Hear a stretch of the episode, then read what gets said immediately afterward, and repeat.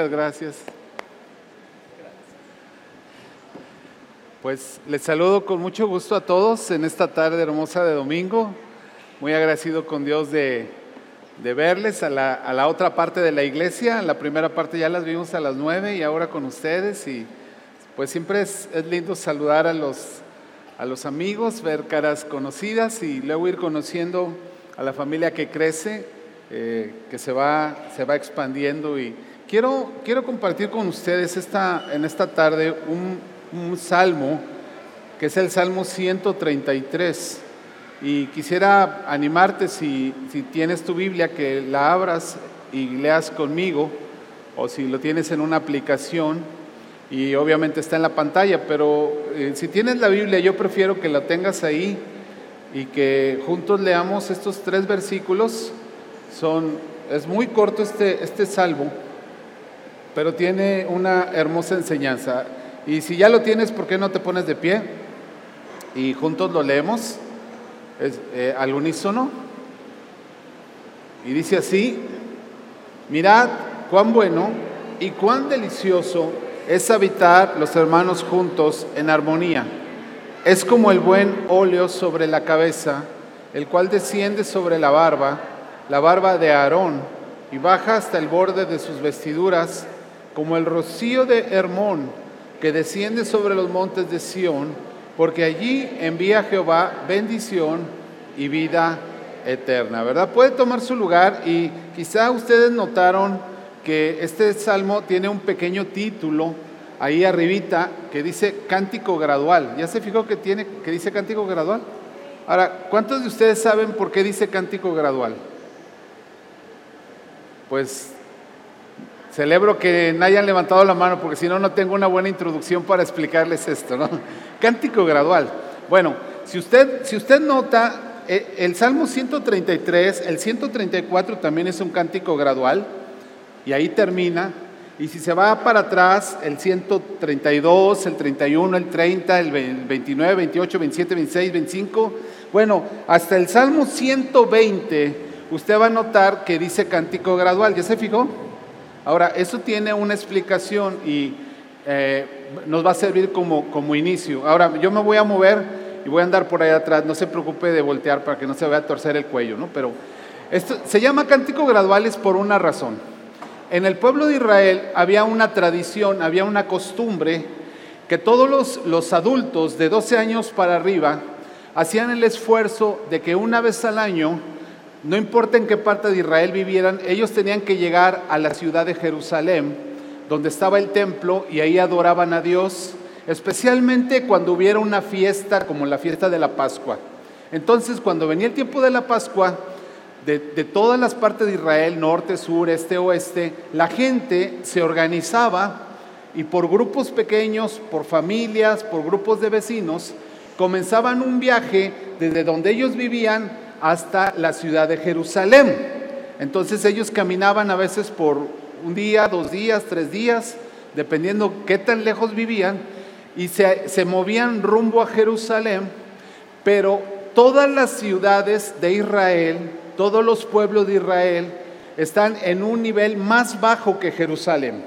O sea, si tú ves un mapa así topográfico de Israel, la parte más alta habitada es la parte de Jerusalén. Así es que era muy común entre ellos, cuando hablaban de ir a Jerusalén, normalmente ellos decían, vamos a subir, a subir a Jerusalén. Es decir, no, no hay otra ciudad más alta que Jerusalén que ellos tengan que bajar. No, no, no. Todos tienen que subir. Entonces, no importa si tú vivías en el norte, sur, este, oeste, tú subías hasta Jerusalén. Entonces, cuando ellos subían, a medida que ellos subían, ellos tenían que hacer un viaje un poquito complicado, porque no era un viaje cómodo, no era un viaje sencillo. No es como ahora, ¿verdad? Que tú vas a viajar y pues compras tu, tu boleto de autobús, compras tu, pues si eres fifi, tu boleto de avión, ¿verdad? Este, o, tu carro, y, si vas a viajar muchas, muchas horas, pues te organizas bien, ¿verdad? Y, que vayan cómodos. Allá no, allá ellos era, vamos a caminar, o vamos a ir encima de un burro hasta Jerusalén. Y el camino no era, no era una autopista, era un camino que muchas veces era un poco peligroso, porque los asaltantes, los, los maleantes, pues sabían las épocas en que la gente caminaba sola. Y cuando ellos caminaban rumbo a Jerusalén, muchas veces pues llevaban su, cordero, llevaban su dinero para comprar el cordero, y era, era muy bueno asaltarlos porque sabían que traían dinero, traían la quincena. Entonces el, el, el peregrinar rumbo a Jerusalén siempre era un, un, un camino de fe, un camino un poquito peligroso, un camino incómodo. Y entonces Dios les instruyó para que cuando ellos viajaran, ellos no, no viajaran pues simplemente pues mirando el paisaje o simplemente pues, pues pensando en algo o teniendo una plática sin chiste, sin sentido, sino que Dios les dio los cánticos graduales. Se llaman cánticos graduales porque los iban cantando a medida que iban subiendo a Jerusalén. Como cuando tú vas a subir unas escaleras y subes unas gradas y cada grada que pisas tú vas subiendo más, los cánticos graduales eran cánticos que se entonaban a medida que la gente iba subiendo a Jerusalén. El Salmo 133 que acabamos de leer es uno de los últimos salmos que se cantaba a medida que la gente subía a Jerusalén. Pero quiero que veas el, primer salmo, que es el Salmo 120, el primer cántico gradual, que ahí lo tienes en tu Biblia, yo espero. Y este salmo trata de algo que curiosamente no tiene que ver tanto con subir a adorar a Dios. El Salmo 120 dice así, a ti, a, Jehová clamé estando en angustia y él me respondió. Libra mi alma, oh Dios, del labio mentiroso, de la lengua fraudulenta. ¿Qué te dará o qué te aprovechará, oh lengua engañosa? Agudas saetas de valiente con brasas de nebro. ¡Ay de mí! Que moro en Mesec y habito entre las tiendas de Cedar. Mucho tiempo ha morado mi alma con los que aborrecen la paz. Yo soy pacífico, mas ellos, así que hablo, me hacen guerra. Ahora, este salmo, este cántico gradual, habla básicamente de una persona que vive en un vecindario bravo que vive en medio de vecinos peleoneros, que vive en medio de gente broncuda y que él, trata de ser buen vecino, él trata de ser una persona amable, pero siempre los vecinos andan viendo cómo le tiran bronca. Y cuando, cuando si tú llegas a vivir en un lugar así, si, si tú llegas a estar en un lugar donde, donde hay muchos problemas, donde, donde seguidos se pelean, donde seguidos se están molestando, y, y seguido te, te, te, causan problemas, eso normalmente te afecta cuando tú estás, por ejemplo, vamos a suponer que es un domingo en la mañana. Tú te estás preparando para venir a la reunión, te vas a bañar, te vas a poner tus mejores garras, ¿verdad? Porque es domingo, es el día del Señor. Estás bien contento, tienes ganas de llegar, piensas que vas a ir a adorar, preparaste tu ofrenda, ya traes tu libreta, pues estás listo para pasar un hermoso tiempo con el Señor, pero ahí está el vecino. El vecino que de toda la noche estuvo tocando banda, ¿verdad? Que no te dejó dormir, que te dejó unas botellas de caguama ahí en tu cochera, ¿verdad? Que su perro se hizo popó a la entrada de tu casa, que pisaste la popó, que te tienes que regresar a cambiar. Y te pasan tantas cosas que lo último que tienes es disposición para estar en la casa de Dios. Ya te sacaron el tapón, ya te enojaste. No estás enojado con Dios, estás enojado con el vecino. Este salmo, el 120, habla de eso, de cuando tú tienes problemas y esos problemas te roban la disposición de estar con Dios. Yo no sé si te pasa, pero a la mayoría de la gente cristiana normal le pasa que un domingo en la mañana se prepara para ir a la reunión y parece que es el día de pelearse con la familia. Parece que es el día de que te saquen el tapón los hijos. Parece que es el día de que, de que no estén listos, tú ya les, les, dijiste que se arreglaran y los descubres viendo el celular en pijama, cuando tú esperabas que ya estuvieran vestidos desayunando. Es el día que el esposo como que ese día ve a la esposa y como que, hay que, porque no te arreglas más, mira, ¿a poco vas a ir así a la iglesia? Ay, no. Es el día que ella, ella está enojada con él, no le hace de desayunar. Y cuando vienen a la reunión en el camino, vienen peleándose en el carro, se vienen ahí diciendo, y sí, ah, pero tú hipócrita al ratito que estemos cantando, cierra los ojos, levanta las manos, ¿verdad? Uy, sí, como que, qué espiritual eres, pero me gustaría que te vieran como eres ahorita aquí. Entonces uno llega a la reunión Y uno llega así con las uñas, con los colmillos, con las garras, diciendo, ¡ah! Y Dios sabía que eso no sucedía. Por eso, cuando los peregrinos iban a empezar su viaje, ellos cantaban el Salmo 120. El Salmo 120 les comenzaba a enfocar a decir, no se queden en eso, no se distraigan en eso, no permitas que una mala mañana te arruine el domingo, no dejes que un mal momento en tu casa te robe el tiempo de estar con Dios y con la iglesia. Tú tienes que llegar con toda la disposición, con todo el ánimo, pero si tú empiezas a mirar los problemas a tu alrededor, tú no vas a tener esa disposición. ¿Qué estaba haciendo Dios? Dios estaba entrenando a su pueblo. ¿Para qué? Para que aprendiera que cuando se dirige a la casa de Dios, cuando va hacia el lugar donde Dios está, tiene que irse preparando. Y eso era lo que hacían los cánticos graduales. Ahora vamos a suponer que ellos ya cantaron el Salmo 120 y siguen avanzando, ¿verdad? Y pues ya el, pleito ya lo dejaron por la paz, ya, ya no están peleando, ya se pidieron perdón, ya se pusieron en paz. Pero ahora viene otra situación ellos empiezan a ver que el camino, a medida que van subiendo, los va a meter por algunas montañas, por algunas brechas. Cuando tú vienes de algunas partes de Israel y vas a entrar a Jerusalén, por ejemplo, si tú vienes del, lado oriental, por el lado del Mar Muerto, tú tienes que atravesar una pequeña cordillera para llegar del otro lado hacia donde va a estar Jerusalén. Así es que e, era como que tú te metes en un sendero en la montaña y la montaña era el lugar preferido para los bandidos, para esconderse. Ellos esperaban a los peregrinos para asaltarlos, pero para que no los vieran tenían que buscar un, lugar donde, donde esconderse y no había como la montaña. Así es que cuando los peregrinos empezaban a ver los montes, decían, ¿qué nos esperará detrás de los montes? ¿Qué nos esperará en cuanto nos metamos a esa brecha donde ya nadie nos puede ver, donde nadie nos puede defender? ¿Y qué tal si nos salen unos hombres armados? Y se roban a mi familia y nos roban el dinero que traemos para ofrendar. Y tenían que pasar por ese camino peligroso si es que querían llegar con Dios. Entonces Dios en su misericordia les da el Salmo 121 como un cántico gradual. Y cuando ellos empezaban a ver ese camino peligroso, ellos empezaban a cantar estas palabras. Decían, alzaré mis ojos a los montes. ¿De dónde vendrá mi socorro? Captas cuando dice alzaré mis ojos a los montes es miraré los problemas potenciales, miraré las cosas que me preocupan. ¿Quién me podrá ayudar? ¿De dónde vendrá mi socorro? Allá en el monte solos, ¿quién me puede ayudar? Y ellos cantaban, mi socorro viene de Dios. Él hizo los cielos y la tierra. Él no dará tu pie al resbaladero, no se dormirá el que te guarda. He aquí, no se adormecerá ni dormirá el que guarda Israel. Dios es tu guardador.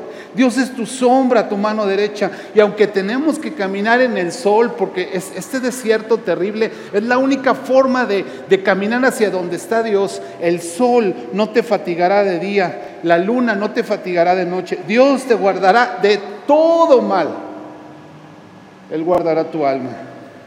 Y luego ellos terminaban cantando, Dios guardará nuestra salida, Dios guardará nuestra entrada. Dios guardará cuando pasemos por la montaña. Dios nos guardará cuando nos metamos en, ahí entre el risco y el precipicio y, y, corramos peligro de muerte. Él guardará nuestra salida y nuestra entrada desde ahora y para siempre. Entonces Dios lo que estaba haciendo era que a través de los cánticos graduales los iba pastoreando en el camino mientras ellos iban al lugar donde estaba la presencia de Dios porque la presencia de Dios no solo les esperaba en Jerusalén, sino que les acompañaba a lo largo del camino. Así la presencia de Dios no solo te está esperando el domingo cuando tú te reúnes, la presencia de Dios no solo está aquí en el momento más sublime de alabanza, sino la presencia está contigo cuando te levantas. Y si tienes una mala mañana, ahí está la presencia de Dios. Y si de repente tienes que enfrentar algo que te preocupa, que te angustia, ahí está la presencia de Dios. Pero aunque está la presencia de Dios, no estamos sensibles a la presencia de Dios, a menos que nos enfoquemos en que Él está ahí.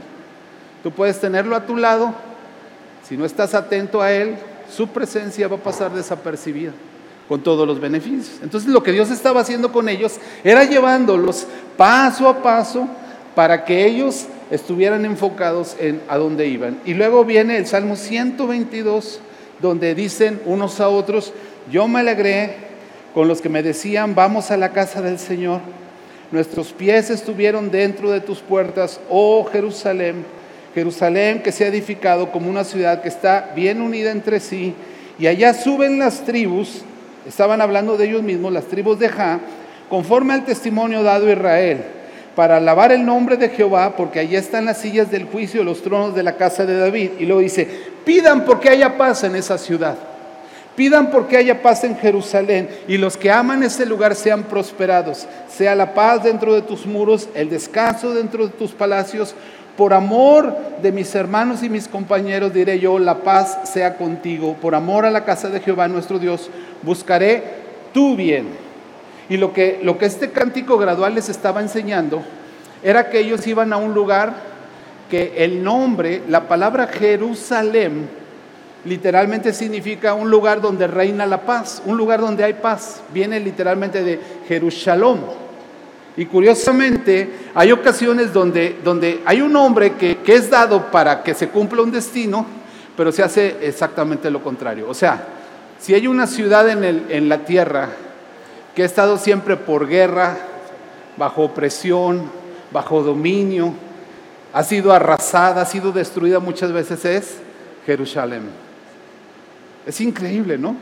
Dios estableció esa ciudad como una ciudad de paz, como una ciudad donde debería de reinar la paz, pero los hombres no pueden producir la paz.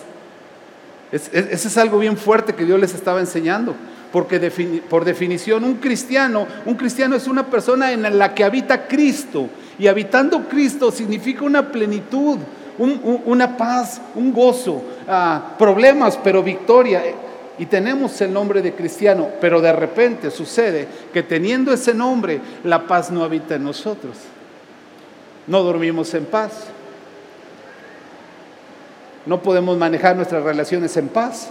Y dice Dios, no, oren por eso, pidan porque eso suceda, pidan porque se cumpla el propósito del nombre que tienen, oren por ese lugar a, donde van, oren para que al final de su camino lo que encuentren sea paz porque van a un lugar donde debe de habitar la paz y yo quiero que esa paz esté en ustedes. Oren por eso, pídanle a Dios que esa paz venga a sus corazones y que cuando lleguen allá lo disfruten y lo vivan, etc. Entonces, cada cántico gradual les iba enseñando algo. No solamente eran canciones para no aburrirse en el camino, no eran canciones pues para pasarse el rato, eran verdaderas enseñanzas de parte de Dios a medida que ellos ascendían a Jerusalén. Y bueno, leímos y les quiero hablar del Salmo 133, pero todavía falta el 123, 124, 125, así todos esos me faltan, pero no los voy a enseñar porque no soy el pastor Abel. Cuando él predique, él sí les dice, él les da todos y les dice todavía los de la entrada y los del pero, pero yo no.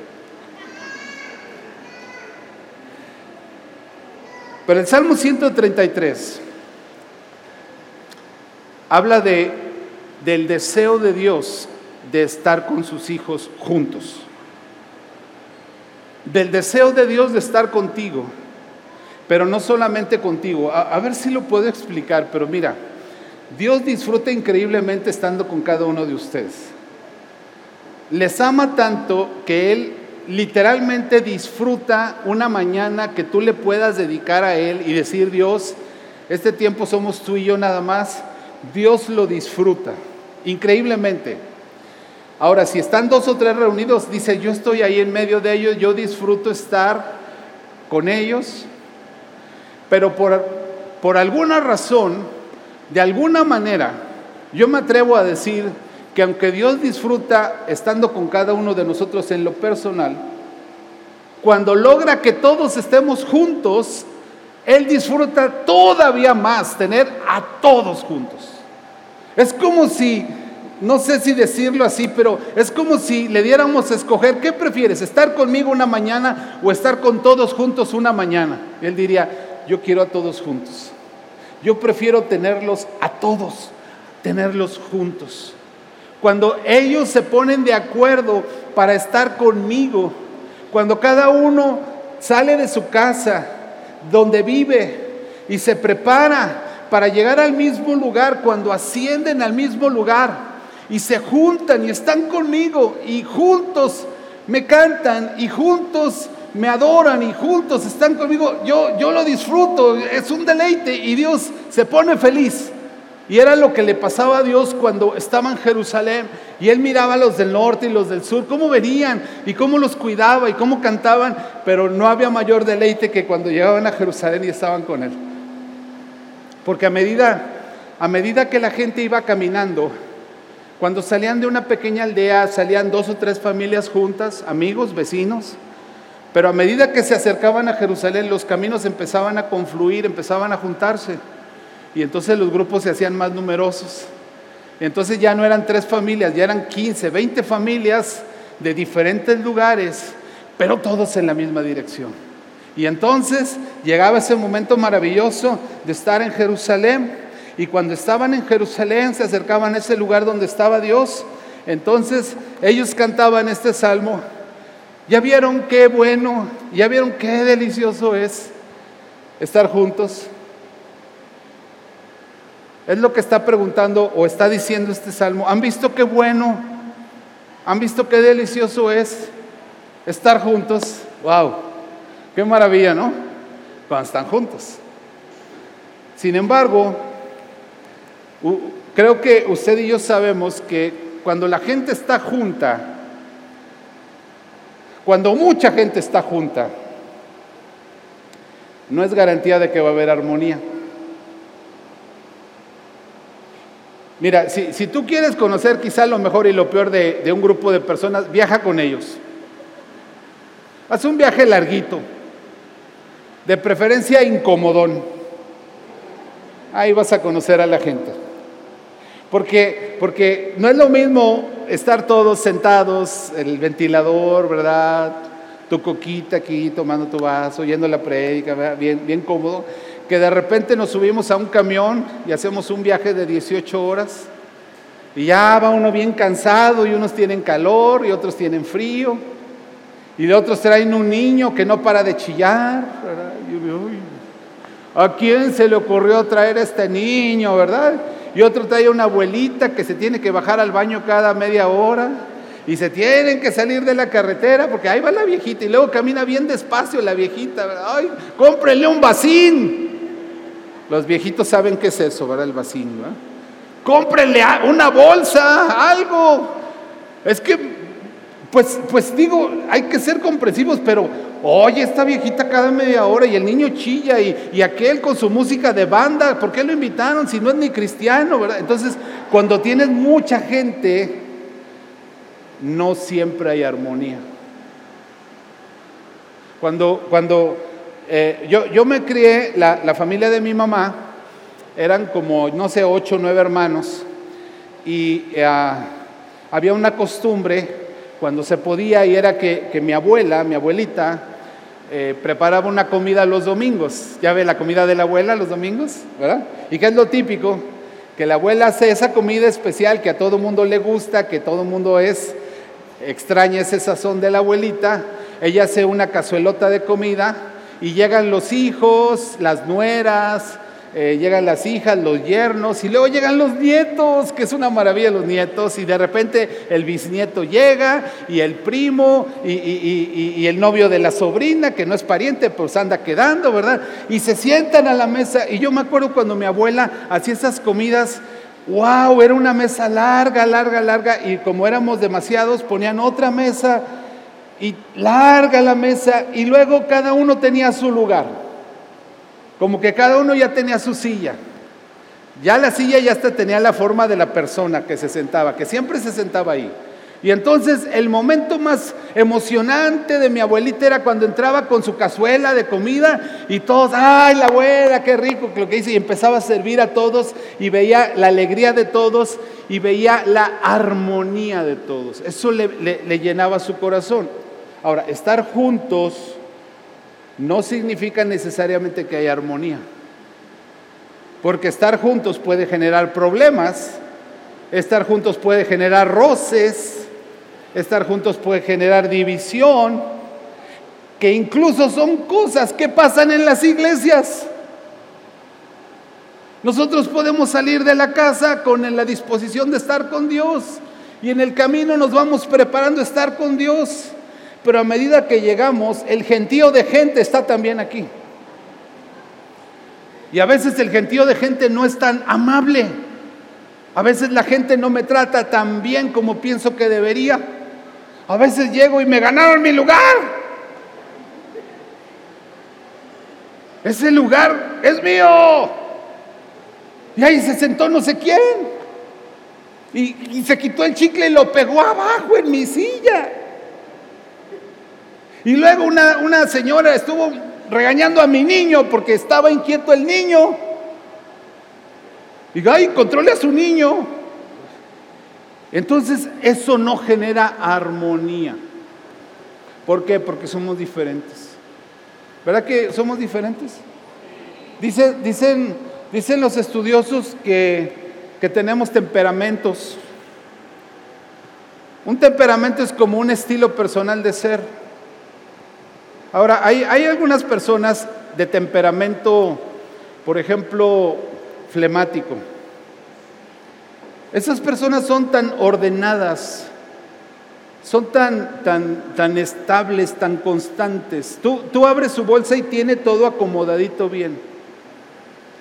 Su libreta de, de, anotaciones la tiene por día, por orador, su plumoncito así, con lo que subraya, los colores.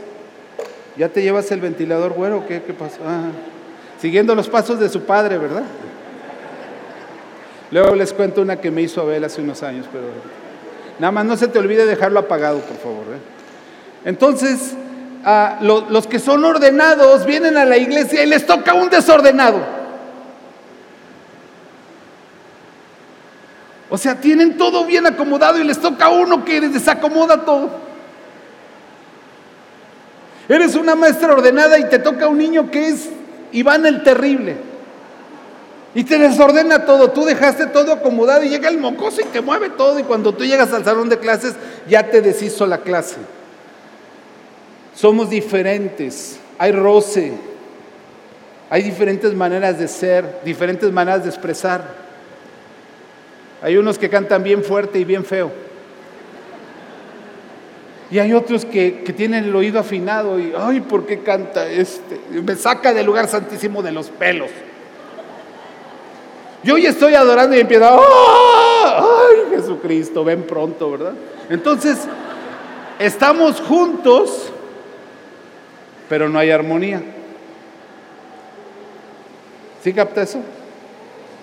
¿Qué, pasa? No sé si me dejaron prender el teclado, pero ¿qué pasa cuando, cuando estamos juntos y, por ejemplo, estamos juntos y hay una persona y hay otra persona, hay otra persona y hay otra persona y hay otra persona y luego todos juntos hacen esto? Tienes a todos juntos, pero no hay armonía, no suena bien. Porque este no se lleva con este, con este y no se lleva y se Así suena. Por eso dice el Salmo 133, qué hermoso, qué deleitoso para Dios es cuando se juntan y a pesar de que son diferentes, a pesar de que unos son flemáticos y otros sanguíneos y unos coléricos y otros melancólicos, y, unos son sinaloenses. ¿Hay gente de Sinaloa aquí? Esos no se la piensan para decírtela. Así somos allá. Te lo dicen, pero te lo dicen de corazón. O sea, te ofenden de corazón, de corazón. Te la avientan. Sinaloenses con, con, con jarritos de tlaquepaque.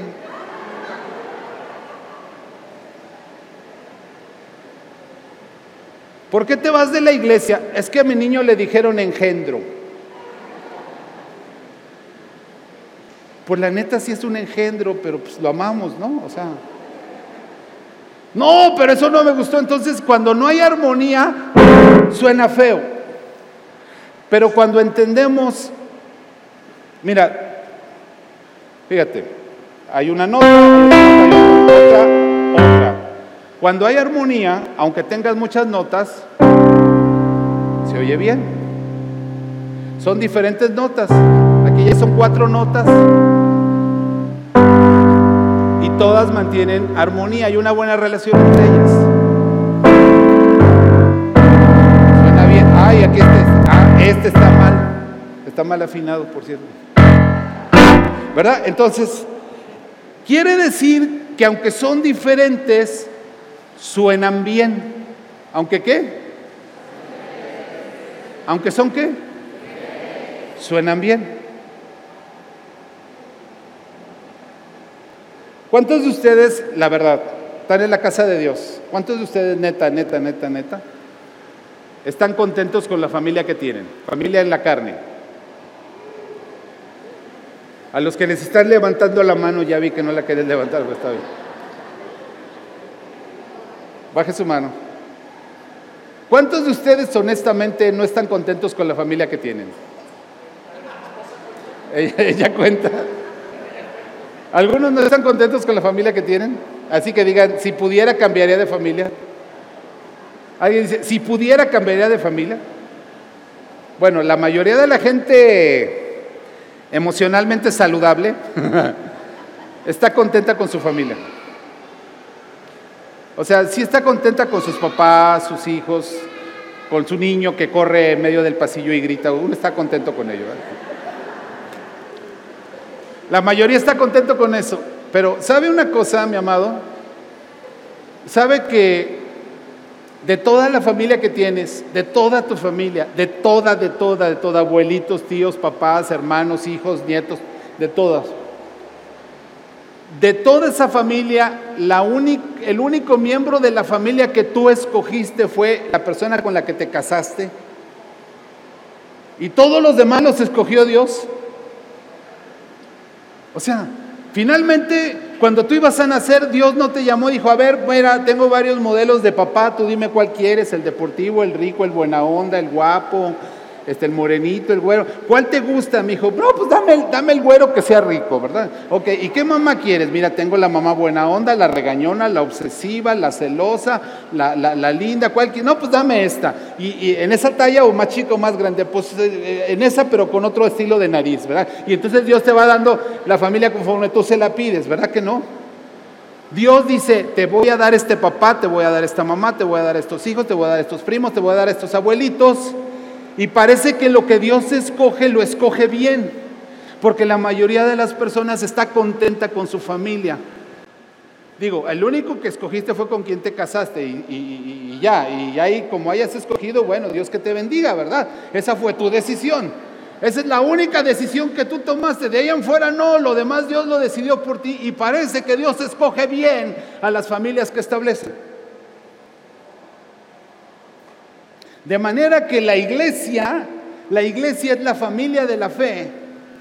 Y la iglesia a la que Dios te llama a ser parte, la escoge Dios, porque en su sabiduría ve cuál es el mejor lugar para que tú produzcas armonía. Para que siendo diferentes a otros, siendo otros diferentes a ti, eso no cause un ruido extraño a los oídos de Dios, sino que las diferencias de unos y otros puedan complementarse en forma de armonía. Así es que cada persona espiritual que Dios acerca a tu vida como familia de la fe fue escogida por Dios. ¿No te da gusto? ¿No te da gusto las personas, los hermanos en la fe que Dios escogió para ti? Algunos de ustedes Dios le, tomó parecer, oye, ¿cómo quieres tu pastor? Que, que sea buena onda o más o menos, que sea regañón, que sea amoroso. ¿Cómo lo quieres? ¿Te preguntó? No, te lo dio. Te lo dio. Lo estableció. Digo, no sé si estés contento de que Abel sea tu pastor, ¿verdad? Pero pues yo pienso que sí. Pues yo pienso que se sacaron la rifa, ¿verdad? Les fue bien en la rifa de pastores les tocó uno muy nice, buena onda, bien inteligente, conocedor, amoroso. Ah, pues qué chido tener un pastor así. Exactamente. Dios lo diseñó así porque es lo que esta iglesia necesita, esta familia necesita. Y si tú fuiste llamado a esta congregación, dice Dios, qué hermoso es cuando te juntas con los demás y puedes tener armonía. Que son diferentes, que tienen sus días, que hay veces que hay nanita, que hay veces que uno se junta con alguien y cree ese día que sí existen las siete plagas del Apocalipsis. Sí, pero dice Dios, pero yo soy feliz. Yo soy feliz cuando mis hijos se juntan y mis hijos se juntan en torno a mí, pero pueden tener armonía entre ellos. Para Dios no es suficiente con que tú lo quieras adorar y no tengas armonía con los hermanos que se sientan junto a ti. Él dice, tú no puedes decir que me amas a mí, que no me has visto, si aborreces a tu hermano al que no quieres ver. Entonces, cuando, cuando la iglesia se une, empieza a darnos un sonido agradable si es que hay armonía en medio de ellos. Dice el Salmo 133, cuando los hermanos habitan juntos en armonía, es como un buen aceite, es como un buen óleo que es puesto sobre la cabeza es como un aceite que es puesto sobre la cabeza. Dios sabe, eh, usando el ejemplo de la familia, tú sabes que en la familia, pues, aunque nos amamos y somos de la misma carne, tenemos el mismo ADN, pues hay sus momentos de diferencia, de estilos, hay sus momentos donde pues no fluyen las cosas, ¿verdad? Y entonces tenemos que aprender a resolver las diferencias y a no generar una fricción que, que saque chispas y que se prenda un fuego. Y necesitamos, dice aquí, poner aceite sobre la cabeza, aceite. El aceite es una forma de entender suavizar nuestras relaciones, suavizar nuestros modos, suavizar la manera en que nos hablamos, suavizar la manera en que nos corregimos, hacerlo con gracia, con el aceite de Dios sobre nosotros, para que aunque tengamos fricciones inevitables y tengamos diferencias, esas diferencias no causen un desgaste dentro de nosotros que nos cause un daño. Ahora, de repente, alguno, algún miembro, alguna persona se va a enfermar de algo, espiritualmente hablando, y el aceite de Dios es la respuesta de Él para que no permanezcamos enfermos. Mira, en, el mundo natural, eh, en, el tiempo de Israel, de, la Biblia, en el mundo natural del pastor, un pastor con ovejas reales, las ovejas, esos animalitos, de repente tenían, tenían enemigos, ah, pero no eran enemigos como los lobos o así grandes, sino eran, eran enemigos pequeños, como parásitos. Y había, por ejemplo, hay un tipo de mosca que ataca mucho a los ganados, a las ovejas. Y lo que hace la mosca es que pone la larva, el huevecillo, en alguna cavidad de la, de la, de la oveja, en las orejas, en la nariz, una cavidad que esté calientita y húmeda, y ahí pone su huevecillo para que se salga la larva, y entonces pronto la larva empieza a crecer y se nutre de los tejidos de la, de la oveja, empieza a morder el tejido de la mucosa, de la nariz o de la, de la oreja. Y, la oveja siente, siente dolor y siente esa molestia, pero la, oveja no tiene la capacidad de sanarse, no, no puede agarrar un, un, Kleenex y limpiarse o meterse un cotonete, ¿verdad? No, no, no sabe qué hacer. Entonces el pastor que, que cuida las ovejas cada cierto tiempo toma la oveja y toma un, un, frasco de aceite, una redoma de aceite, un cuerno con aceite y derrama aceite sobre la cabeza de la oveja. Simplemente como que la unge, le pone aceite y ese aceite va escurriendo y en, en, cierto momento el aceite que va fluyendo hacia abajo entra por la oreja o entra la nariz y cuando entra llega hasta donde está esa larva, ese gusano y, el propio aceite ahoga ese gusano, el gusano no puede escapar y entonces queda sepultado en aceite y se muere y luego el propio aceite drena y sale y esas larvas son arrastradas. Entonces Dios, cuando se reúne su pueblo, sus ovejas, muchas veces sin siquiera nosotros pedírselo, muchas veces tú y yo venimos con una necesidad y, en el frente no va a haber alguien que hable de esa necesidad y quizá nadie ore por esa necesidad, pero el pastor de, nosotros, nuestro Dios es tan bueno que pone aceite sobre la cabeza y ese aceite fluye mientras tú estás aquí con el resto de las ovejas, ese aceite llega a esos lugares y toca ese lugar de necesidad y cuando tú sales, cuando tú te vas, algo ya pasó que Dios ya, ya, ya hizo un bien dentro de ti y tú ahora eh, estás sano, empiezas un proceso de recuperación. Y eso es lo que dice que sucede el Señor. Dice, cuando están juntos, es como si yo envío ese óleo, esa cabeza, ese, aceite sobre la cabeza que va a descender. Y luego dice, y va a descender, pero desde la cabeza hasta el borde de las vestiduras, pasando por la barba. Desciende por la barba, la barba de Aarón. Y aquí, pues, evidentemente es un poema, está hablando como del sacerdote Aarón. Pero la barba en una persona en un joven que tiene barba, habla de un cambio de ser un niño a ser un hombre maduro. Hay un gran beneficio cuando las personas en la iglesia dejan de ser niños y se convierten en personas maduras. En, una iglesia, si hablamos en lo natural, los niños piensan como niños, hablan como niños, se comportan como niños. ¿Por qué? Pues porque son niños. Nosotros no le podemos decir a un niño que se comporte como un adulto porque es un niño. Digo, hay que irlo entrenando, hay que irlo enseñando poco a poco, pero a medida que madure dejará de comportarse así, pero mientras es niño se comporta como niño. Y dice Pablo, cuando yo era niño, hacía todo como niño, pero cuando crecí dejé de ser, de actuar, de reaccionar como niño.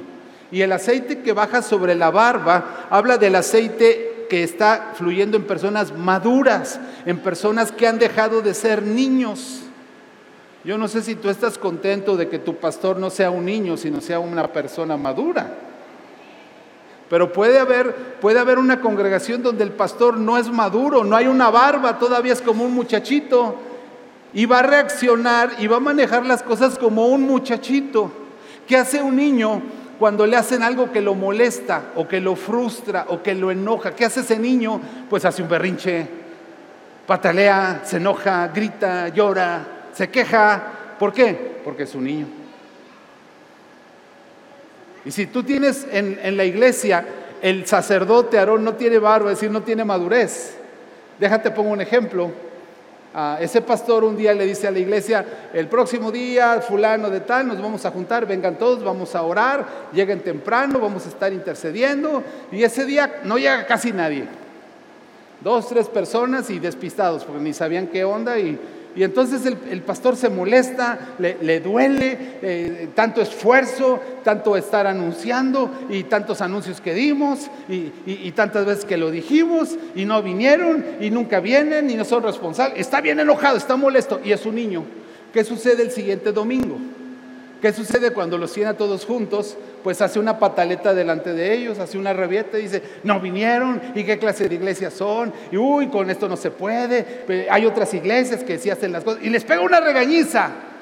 Y no es porque no esté bien de vez en cuando darles unas nalgadas a la iglesia, que si lo necesita, ¿verdad?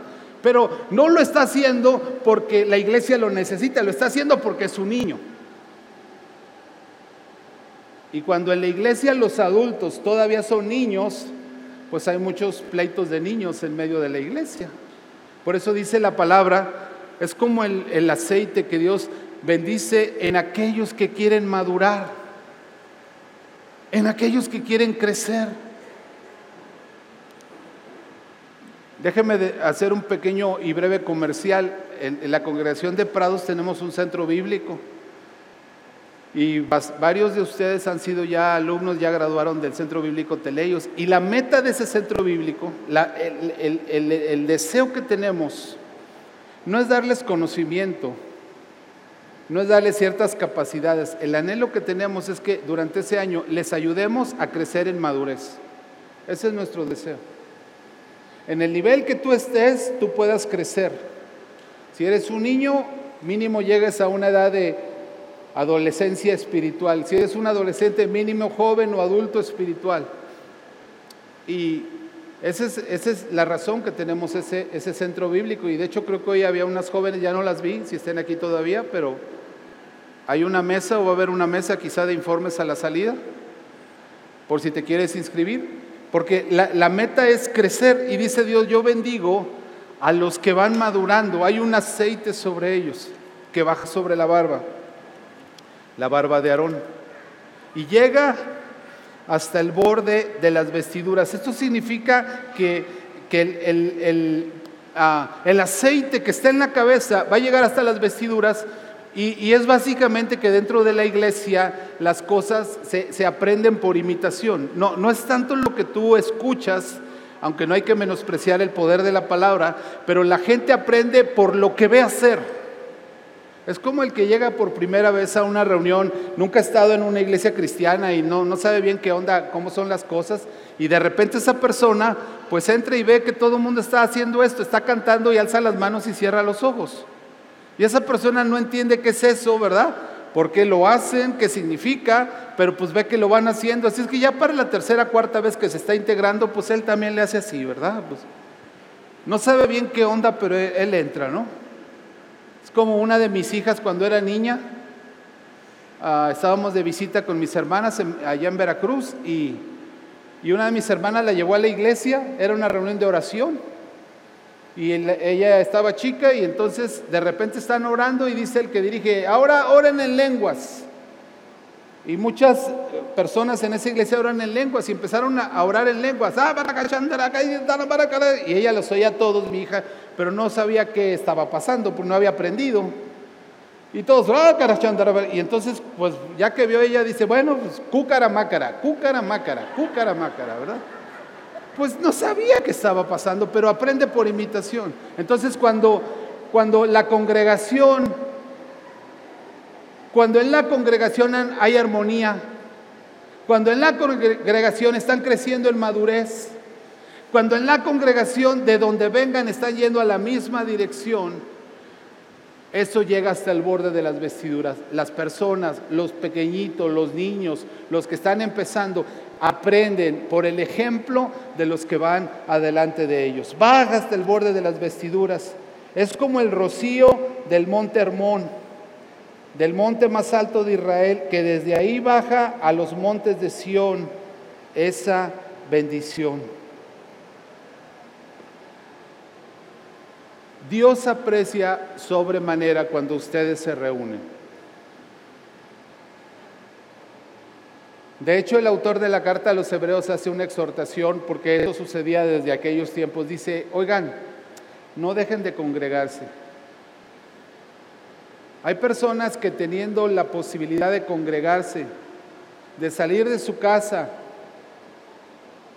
de subir gradualmente a la presencia de Dios, de estar en la comunidad de los creyentes, de que Dios desciende y se manifieste. Teniendo esa oportunidad, hay personas que se empiezan a acostumbrar a perder esa oportunidad.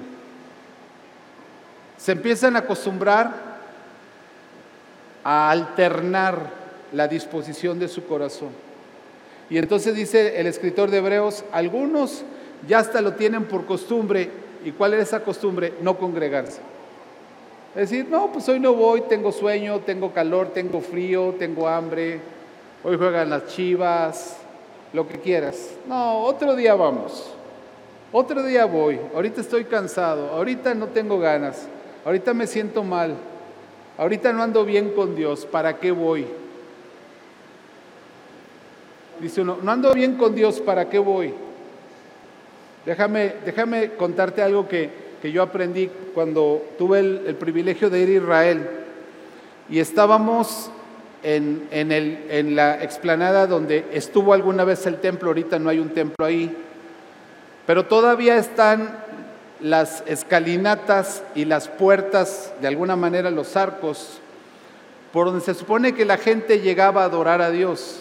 Y normalmente lo, que hacían los peregrinos era que entraban por una puerta, por ejemplo, la puerta sur, adoraban a Dios y salían por la puerta norte. Es decir, ellos no, no, no volteaban la espalda al, templo y salían por donde entraron, sino que ellos siempre estaban de alguna manera adorando y salían por el lado opuesto de la explanada.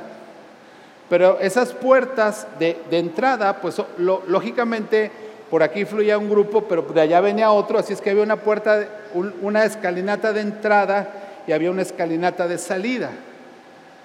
Así es que siempre veías en esos pórticos, en esas, en esas eh, áreas grandes, tú siempre veías gente entrando y siempre veías gente saliendo. Los que iban entrando iban a adorar. Los que iban saliendo venían de adorar.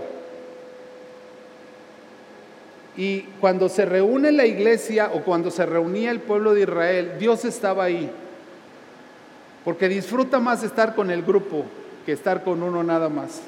Y ahí envía su aceite que cae sobre la cabeza y en los maduros llega hasta el borde de las vestiduras. Pero había personas que iban a adorar a Dios, tenían en su corazón adorar a Dios, pero traían un quebranto, traían un dolor, traían una necesidad.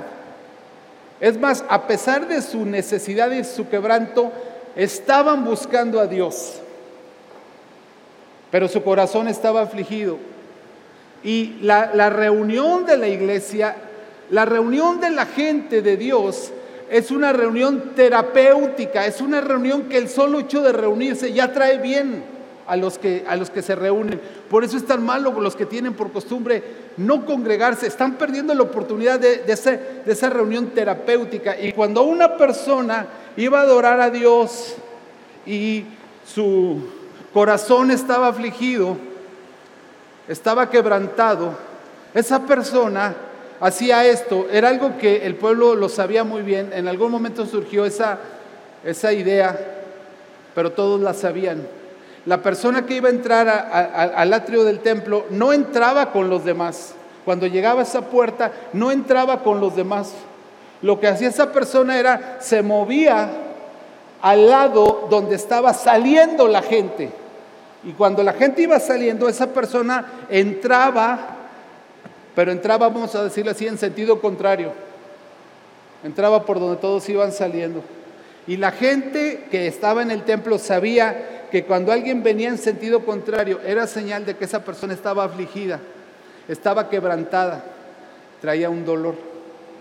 Y esa era la señal para que inmediatamente los que iban saliendo se detuvieran y se acercaran con esa persona y la abrazaran y empezaran a pedirle a Dios por ella y a bendecirla. Entonces la persona, a medida que iba subiendo esos escalones con su carga, con su dolor, buscando a Dios, pero con su necesidad, desde ese momento Dios ya le estaba respondiendo a través del amor de las personas, a través del amor de sus hermanos, a través del contacto con otros que, que son el instrumento de Dios para atender las necesidades de las personas. Cuando, cuando, tú vienes a una reunión, tú no tienes que pensar, bueno, pues a ver si encuentro disponible al pastor o a la pastora, a ver si un líder por ahí me va a dedicar, porque desde que tú entras, Dios prepara personas que si están sensibles, que si están atentas, que si entienden que vienen aquí no solo a recibir, vienen a dar, esas personas con una sonrisa, con un abrazo, con una oración, ya son la respuesta de Dios para esa persona. Entonces estas personas entraban por la puerta de salida para mostrar su dolor y Dios les estaba respondiendo. Había una cosa más que aprendí en Israel y es que cuando una persona llegaba con su, con su cordero para, para, ofrendarlo, para presentarlo, ah, y llegaba con el sacerdote, el sacerdote es, es como un, un hombre al que Dios le, encarga cuidar a los demás, y si Dios te encarga cuidar a los demás, te tiene que ayudar, te tiene que dar una sensibilidad. No es que el sacerdote o el pastor sea mejor o una persona diferente, somos igual, pero recibimos una asignación. Pero con la asignación Dios también nos da la gracia y los dones. Entonces el sacerdote a veces percibía que la persona tenía un problema espiritual Iba a ofrendarle a Dios, pero, pero había algo aquí dañado, enfermo, oscuro. Y entonces el sacerdote decía, no, no, no puedo, no puedo hacer que este hombre llegue con su cordero delante de Dios porque su corazón no está preparado.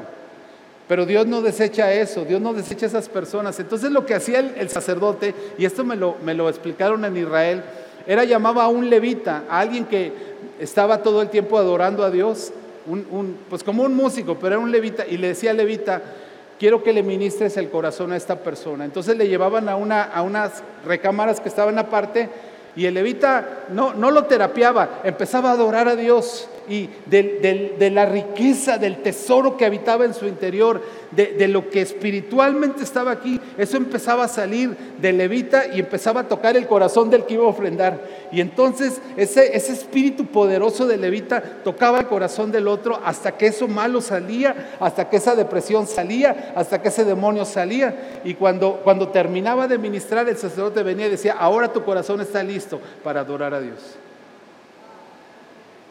Por eso cuando nosotros venimos a, cantarle a Dios, muchas veces en la, reunión anterior, no sé si en la segunda pasó, pero en la reunión anterior, de repente eh, eh, estábamos adorando algo lindo, normal, parecía normal, y, Dios abrió una puerta y, eh, Suri empezó a, profetizar, pero eran, eran palabras que venían del corazón de Dios y que estaban dirigidas a muchos corazones que estaban sentados en, esta, en estas sillas, que necesitaban oír eso con sus oídos espirituales que su corazón necesitaba esa luz y Dios mandó esa luz a través del canto de, una sierva y eso preparó el corazón de los que estaban necesitados para poder estar con Dios.